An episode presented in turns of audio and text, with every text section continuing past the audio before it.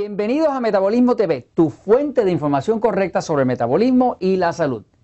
Ignorancia mortal. Yo soy Frank Suárez, especialista en obesidad y metabolismo. Bueno, quiero contarles hoy de una experiencia que acabo de tener hoy. Es una experiencia así interesante, pero algo triste. Eh, resulta que hoy me invitaron a ir a una ciudad eh, de Puerto Rico, en el sur de la isla, se llama Ponce, una ciudad muy bonita este, a la inauguración de una farmacia. Es una cadena de farmacias muy grande. Este, y estaban inaugurando una farmacia y como yo tengo mi libro allí, el libro del poder de metabolismo, está allí a la venta en esa farmacia, se vende mucho allí, pues eh, me invitaron eh, los dueños de esa cadena para que yo fuera a la inauguración, al corte de cinta y que diera una pequeña charla a las personas que estaban allí sobre eh, los datos, la información del libro El Poder de Metabolismo. Pues magnífico. Pues fui con mucho gusto, llegué allá, participé del corte de cinta, de toda esa cosa. Este, y entonces me encuentro que mi público es un público que son los clientes de la farmacia. Es un público interesante porque es un público sesentón, sesenta y pico, setenta y pico, el más jovencito, cincuenta y pico. Eso no tiene nada malo porque yo tengo sesenta y pico también. Eh, lo que sí noté es que es un público eh, que tiene dos condiciones muy especiales. Estuve dando una charla que yo tenía la intención de que la charla iba a ser como 20 o 25 minutos y se me fue una hora o más. Y se me fue una hora o más porque tenían tantas y tantas preguntas de tantas y tantas cosas que ignoraban y que tenían confusión que simple y sencillamente me sentí que tenía que quedarme allí a explicarle las preguntas de las cosas que tenían porque son condiciones que los están matando. El tema de este episodio es ignorancia mortal porque en realidad estas preguntas que yo estaba contestando eh, tienen que ver de temas que realmente esta gente le va a quitar la vida, se la va a quitar antes de tiempo, simple y sencillamente porque no saben. Les voy a explicar algunos de ellos para beneficios de ustedes porque la ignorancia puede llegar a ser mortal. Primer tema. Lo primero que me encontré era, tenía como unas 15 personas. De esas 15 personas que estaban ahí, en la farmacia, que estaban frente al recetario, o sea, son usuarios de, de receta, pues uno, 8 de ellos, de los 15, eran diabéticos. Se fíjese, 8 de 15. Un poquitito más de la mitad, diabéticos. Los otros, tenía cuatro personas con alta presión, eh, dos personas, perdón, tres personas con reflujo. reflujo, que sabe que es que el ácido les sube y tienen que dormir en una posición especial de noche y ese ácido les quema la tráquea eh, básicamente personas sufriendo. Voy a pasar a la pizarra un momentito para explicar algunas de estas cosas para que aquellos de ustedes que les convenga la información no vayan a sufrir de ignorancia mortal o si conoce un ser querido que está sufriendo de esto, que sepa que hay soluciones. Pero la clave es tener la información correcta, fíjense.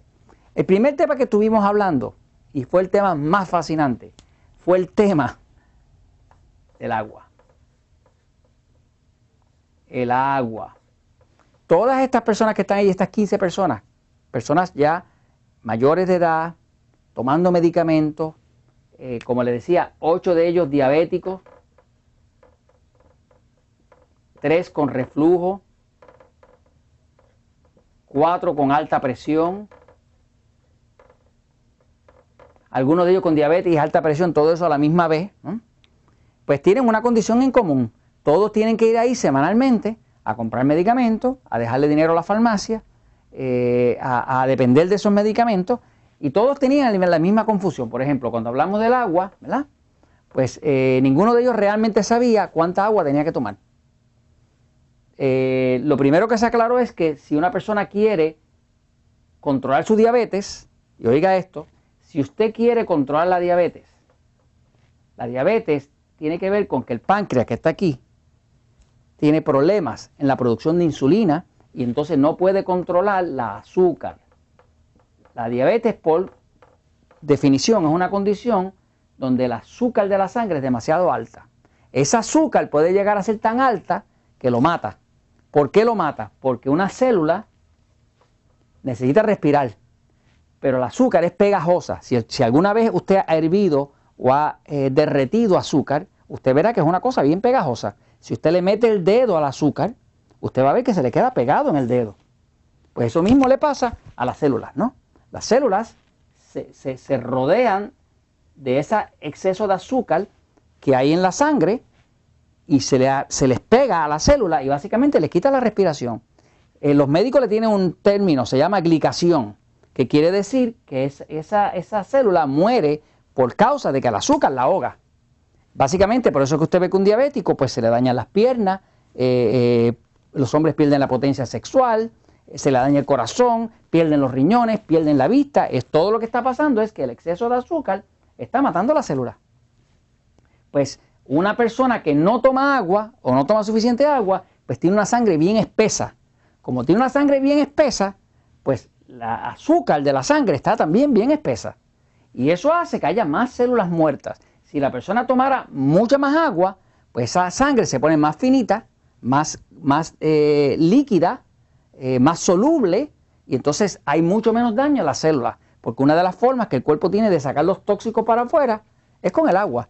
¿Cuánta agua se necesita? Pues usted dice, su peso, si lo mide en libras, su peso dividido por 16 es igual a vasos de agua de 8 onzas.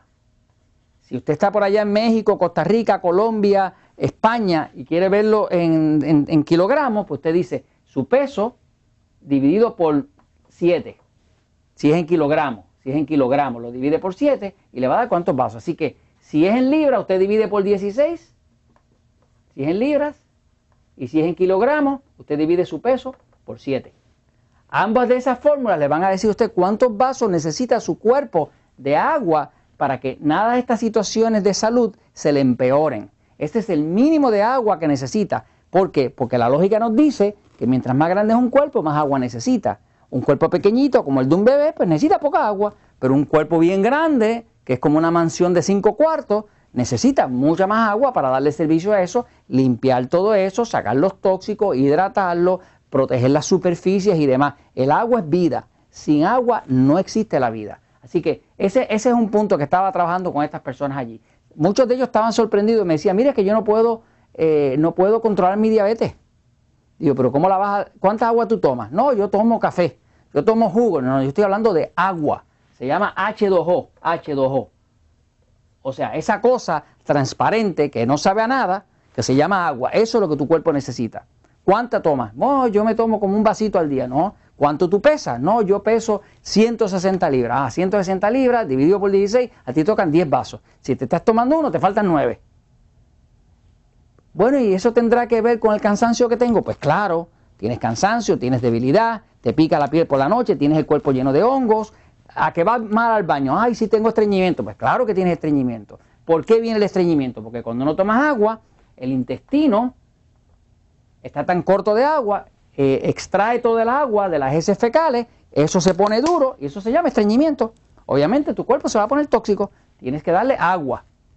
Y con la misma seguimos, entonces estuve un rato hablando con los diabéticos, ¿Cómo, cómo es que tomar agua te controla la diabetes, te ayuda a reducir el azúcar del agua, de, de la sangre. O sea, que tomar agua, ahora, el reflujo es increíble. Una persona tiene reflujo y si tiene reflujo, que es que le sube el ácido y empieza a tomar agua, el reflujo desaparece siempre. No estoy hablando a veces, estoy hablando que en el 100% de los casos de una persona que tenga reflujo es solamente porque no toma agua. Empieza a tomar agua y automáticamente se le desaparece el reflujo. Eso lo que pasa es que el estómago,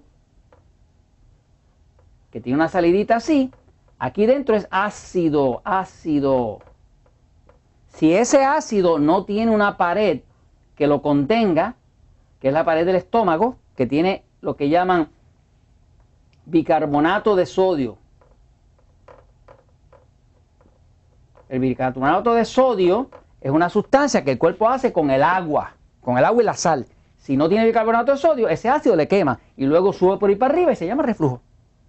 Y todo esto se los comenzo porque, pues, la ignorancia es mortal y la verdad siempre triunfa.